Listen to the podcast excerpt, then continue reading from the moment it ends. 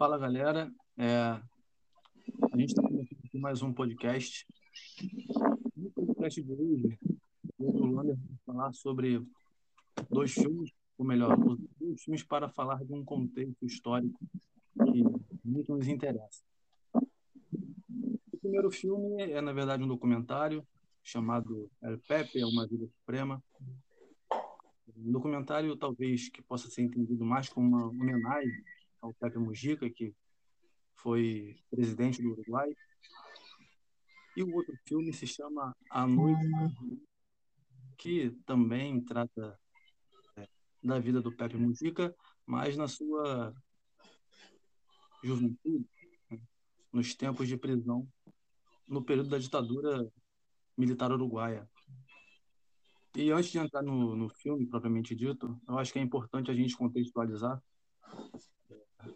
o período histórico em que esses filmes passam, ou pelo menos o filme A Noite de 12 Anos, e o segundo documentário como como desenrolar disso tudo, porque é um contexto de, de Guerra Fria, é um contexto que eu acho que falar do Uruguai, falar da América Latina, e falar da América Latina é falar do mundo, porque o que se passou nos países latinos na década de, de 20, meados até o final, foi parte de um processo histórico que teve influência direta na disputa é, por hegemonia mundial, ideológica, política e econômica entre é, os Estados Unidos e a União Soviética. Então é nesse contexto, é, nesse contexto que surgem é, movimentos é, golpistas contra governos de caráter mais democrático, trabalhista, aqui na América Latina, é, o próprio Uruguai, mas também com o Brasil, o Chile, a Argentina. E por isso que entender esse contexto, seja no nosso país ou nos demais países da América Latina, é importante para que a gente possa refletir também sobre os resquícios de todo esse movimento é, nos dias de hoje. Vou deixar agora o Lander falar um pouco sobre isso também, Lander. Fala aí um pouco sobre os filmes depois a gente fala mais um pouco sobre a questão do, do contexto histórico em que se passa. Oi, oi, Fernando. Oi, pessoal. Boa noite, bom dia para todos e todas. É, o que informo vocês é o seguinte: os dois filmes são se, basear, se baseiam tanto na questão da ditadura do, no Uruguai, de 73 a 85, quanto depois o Mujica como presidente do país. Ele governou o país de 2010 a 2015, pelo que o documentário passou. E o documentário se trata do último dia dele de governo. A esposa dele, a atual esposa dele, é senadora, né? Estava se também estava tentando se recandidatar a senadora. E aquela questão de passagem da, de posse, arrependimentos, conversas, a questão dos Estados Unidos, que ele até passa faz o Barack Obama, que era o presidente na época, passar um carão quando ele defende que a mulher latina é que vai, não é o homem latino que vai conquistar a América, quem vai conquistar a América é a mulher latina. E ele tem razão, né? A mulher é que vai ter os filhos, né? Muitos americanos, quantos americanos se casam com latinas, né? Todos os dias. É, então você, a latina vai conquistar a América, tendo filhos, parindo, como ele mesmo fala no, no filme, deixou o Obama meio baqueado na hora, né? Você, você vê isso nitidamente no filme. O 12 anos mostra questões também, até tem um momento que, que dá para rir, né, no filme, que é a questão quando o cara vai ao banheiro e toda a tropa, desde o soldado ao capitão, o comandante, só para afrouxar a, a, a algema, né? Aquela hierarquia dura. Parece que eles não pensam por si, mas pensam. Eles fazem aquilo ali só para. como se fosse um robozinho. Robôs felizes, né? Aquela questão dos robôs felizes também, você entra nessa questão. E a sociedade civil, né? Também, que participou ativamente, você vê isso nitidamente, né? Também, em algumas partes do filme. E a questão das mães, né? O final você tem as mães, as mães que abraçam seus filhos quando eles saem das prisões, das, das prisões, né, que foram usadas. E você tem aqueles abraços, mães, filhos, que no final é isso, mães e filhos que se reencontram ou que nunca se reencontram. Você tem as mães da Praça de Maio, né, na Argentina, que é o, o mais famoso ato, né, contra as ditaduras reconhecido nas Américas, porque é, é foi um ato que até hoje colhe frutos, né? Frutos tristes, mas que são necessários serem colhidos para poderem trazer justiça à tona, pelo menos, que é a única coisa que a gente tem no final, né? De tudo. Esse é meu os pontos principais que eu notei. Há outros, né? Mas a gente está com um período muito curtinho. Fernando, pode comentar alguma coisa que você queira? É, então, é, acho que mais trazendo para alguns textos que eu li sobre o tema, é, eu li um historiador chamado Jaime, Jaime Jafé, que ele, ele fala algumas questões importantes sobre o Uruguai, e uma delas é a gente tomar cuidado ao considerar que a ditadura militar uruguaia foi uma ruptura com a democracia. E é interessante ver, por exemplo, que esse filme A Noite de 12 Anos, as prisões acontecem em 1972 e o golpe militar acontece de fato em 73, né, cara? É, e tem outro filme também que até eles botam uns, tre uns trechos na, no documentário Al Pepe, que se chama Estado de Sítio, que o filme, o filme é produzido em 72. Ou seja, antes mesmo da ditadura propriamente instaurada, a democracia uruguaia já vinha em crise.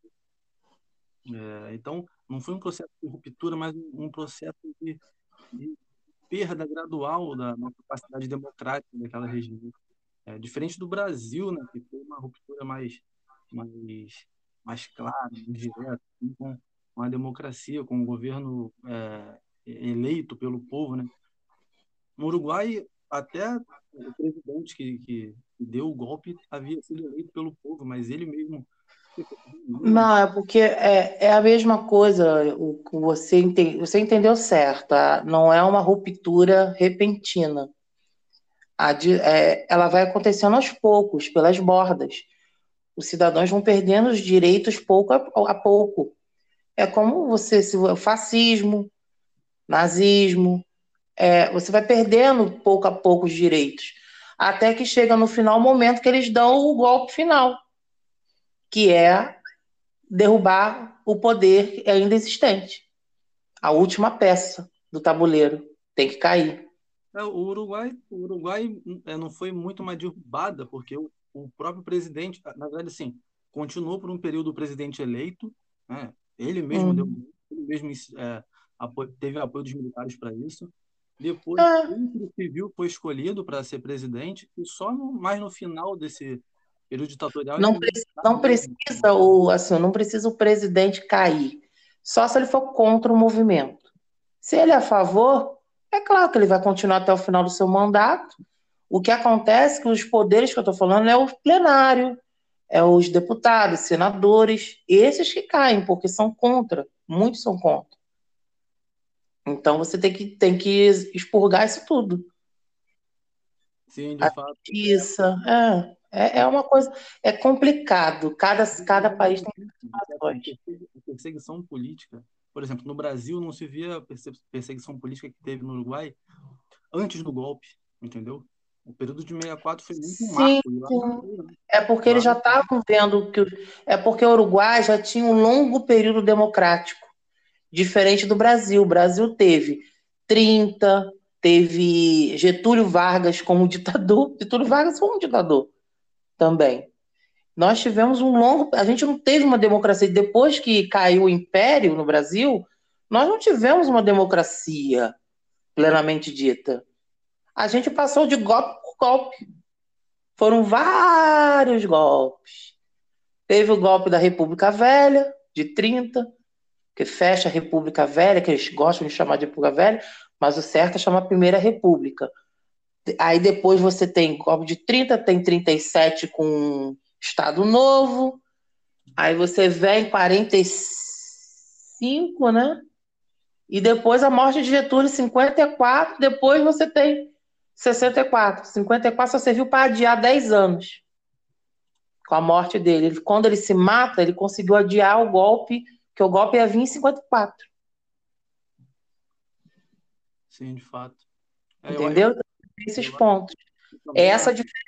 O Uruguai não. O Uruguai já estava num período muito longo de uma, uma democracia muito boa, longa, social, demandas sociais. Então eles já estavam, quando eles começaram a perder os direitos, eles começaram a lutar.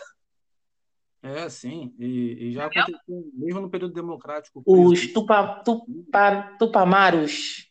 Tupanamaros, é um nome bem, é um nome, acredito, indígena, né?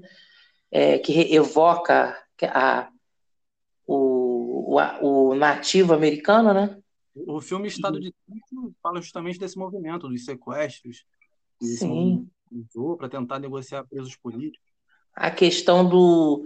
É, quando, eles, quando eles pegavam um carro, sequestra, não é sequestro de bens, não, nós estamos reivindicando o seu bem, uma coisa assim. Apropriação que se chama, expropriação. Apropriação, é. Estão se apropriando do seu bem, uma coisa assim. Não era um roubo.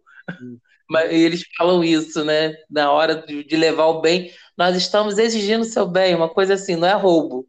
Sim, isso também não aconteceu com. É, achei que isso é engraçado, mas é trágico, né? Mas assim. Foram as ferramentas é, ilegais de se. Tentar... É, eles mesmo falam que era ilegal que eles estavam fazendo, mas era necessário. Isso, sim. Era um mal necessário. Infelizmente, é, é um mal necessário. Porque você, tá, você não está lutando com uma coisa comum, você está lutando contra o Estado.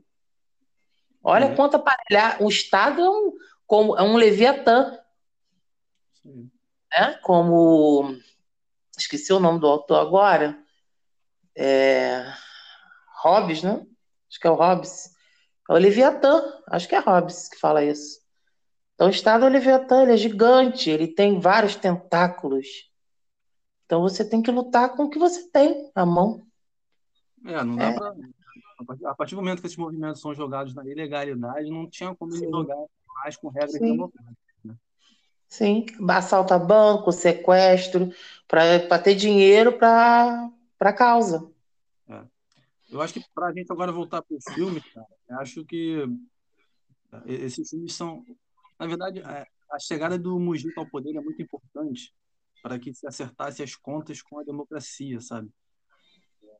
Essas memórias, esses filmes são resgates de toda a luta, todo o sofrimento foi esquecido. Eu acho que assim, é, o Uruguai faz questão de lembrar dessa luta e se orgulha, diferente do Brasil, cara, que a ditadura aqui meio que terminou como um meio com um acordo, uma coisa meio tudo tudo que foi feito no passado ficou para trás, aquela lei de anistia meio frouxa em que os militares não, não pagaram pelos crimes que cometeram, humanitários, né? Eu acho que tem essa diferença, assim. A lei de anistia uruguaia também não foi grande coisa, mas existe uma memória popular lá de, de respeito à, à, democracia, sabe? De, de, de, se envergonhar pelo período ditatorial que eles passaram. No Brasil, não. Então, que a gente vê atualmente, até parlamentares falarem é, sal, é, de forma saudosa da, da ditadura militar e ficar por isso mesmo. Né? Sim, a anistia, a anistia nossa foi para, é, ela serviu para anistiar só os, os revolucionários. Os militares, a anistia não valeu de nada, eles nunca foram julgados. Eles, precisam, eles não precisavam de anistia, quem precisava de anistia eram os revolucionários, as pessoas que lutaram contra a ditadura. Esses receberam anistia. Os militares, eles nunca precisaram de anistia. Não, eles não precisaram de anistia. A anistia não serviu para eles, eles não passaram por julgamento algum. Não foram julgados. Então, que é chamado de período de abertura, né? Então, foi uma abertura. É, abertura, abertura abriu só para um lado, só um lado que recebeu anistia foram os revolucionários. Diferente, nos outros países, a Uruguai, a Argentina e alguns outros, é, eles, eles não aceitaram acordo algum, e foi assim: vocês vão sair do governo e acabou. Vocês vão sair e vão ser julgados. E foram, então, são até hoje os seus crimes. Ainda que haja uma dificuldade, Lander, de você julgar criminalmente depois que passa tanto tempo, Eu acho que não sei, eu sei que a gente estava. Eu não sei se eu comentei aqui, ou foi. Eu acho que foi alguma coisa que a gente comentava, alguma outra aula, para você ver como é distante até hoje ser visto, até o século XXI. É, a, acho que é a, não sei, um rei da Holanda, acho que se casou com uma argentina. Não sei se é Holanda ou Suécia, que é, acho que é Holanda mesmo. Ele se casou com uma argentina. E os pais dessa argentina eles foram auxiliaram na, durante a ditadura, foram foram sociedade civil que participou ativamente, né? Colheu frutos durante a ditadura. E eles não puderam, não foram convidados para o casamento real da filha com esse futuro rei, porque eles participaram ativamente de uma ditadura. Então eles não, não eram bem-vindos no país. Então você vê que até hoje eles são criminalizados. Sim completamente diferente do Brasil, que é completamente, completamente diferente do Brasil. É completamente o Brasil enaltece, as pessoas enaltecem. Tem gente que enaltece a ditadura, acha, acha lindo. Os dias, ai, como os dias eram assim. assim nosso, atual, nosso atual presidente, ele, enquanto parlamentar na votação do impeachment, saudou um, um torturador. Sim, Ustra. Nada aconteceu com ele, pelo contrário, ele cresceu. Infelizmente. Não tem, é, é porque a, as pessoas não conhecem. Conhece, sabe que, mas não aceita. Muita gente não aceita, ou nunca viu, é, ou não, não, não entendeu porque não passou por nada daquilo. Aí aquilo é levado assim, sabe? Como se não fosse nada. Mesmo não passando, acho é, seria importante que a, que a sociedade assumisse um compromisso de levar, levar essa memória adiante para que não fosse esquecido, para que não, para que não se repita, sabe? Sim, sim, eu entendo você. Mas como que a sociedade vai levar algo, vai entender algo que ela não é, ela não não é lembrada todos os dias? Tá entendendo? Ela não sentiu na carne. Sim, deveria ter sido. Você, olha o tamanho do nosso país. Aí você compara o Uruguai, o tamanho do Uruguai o tamanho da Argentina. Tá entendendo? A dimensão territorial também ajuda nisso. Na não, na não divulgação dessas informações. Porque a Argentina é um país menor. Então você consegue propagar as informações melhor. Uruguai também. O Brasil é continental. Quantos uruguais cabem no Brasil? Mais de 10 mais de 20. Você tem isso também. Aí o que acontece? O prefeito de certa cidade deixa que, que coloca um livro que tem sobre a ditadura, mas outro não coloca. Entendeu? É, você tem uma posição unificada, é mais difícil, claro. Tem isso, é, isso, isso ajuda muito, contribui. Professores que acham que ditadura não existiu. Gente, eu trabalhei, eu fiz estágio, só para você. A gente bota as coisas pessoais, não tem como. E essa coisa vai ficando maior, né? É, eu trabalhei na Marinha e o meu tenente disse que não existiu ditadura. Um homem de 42 anos, estudado, muito inteligente, disse que não existiu ditadura. Tenente que trabalhava comigo lá. E aí? Você vai dizer o quê? Estou dentro do quartel, não posso falar.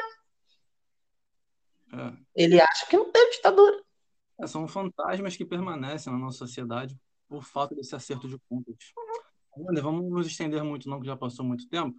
Muita coisa. De cinco minutos foi para 20. Mas é normal. Não adianta, o assunto é polêmico. O filme Pepe serve muito como inspiração, a história dele, a simplicidade. E o outro serve para a gente conhecer um pouco do que foi é, o sofrimento desses militantes que entregaram suas vidas à luta política, né? Em prol de um ideal mais democrático.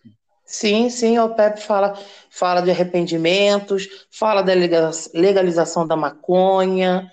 É, a maconha é, é, o fruto que eles têm para tirar dinheiro do rico, né? Como o Pepe fala, é, já que eles têm dinheiro, vamos deixar eles gastar com a maconha, a gente usa o dinheiro para melhorar a vida do povo, pobre, oprimido.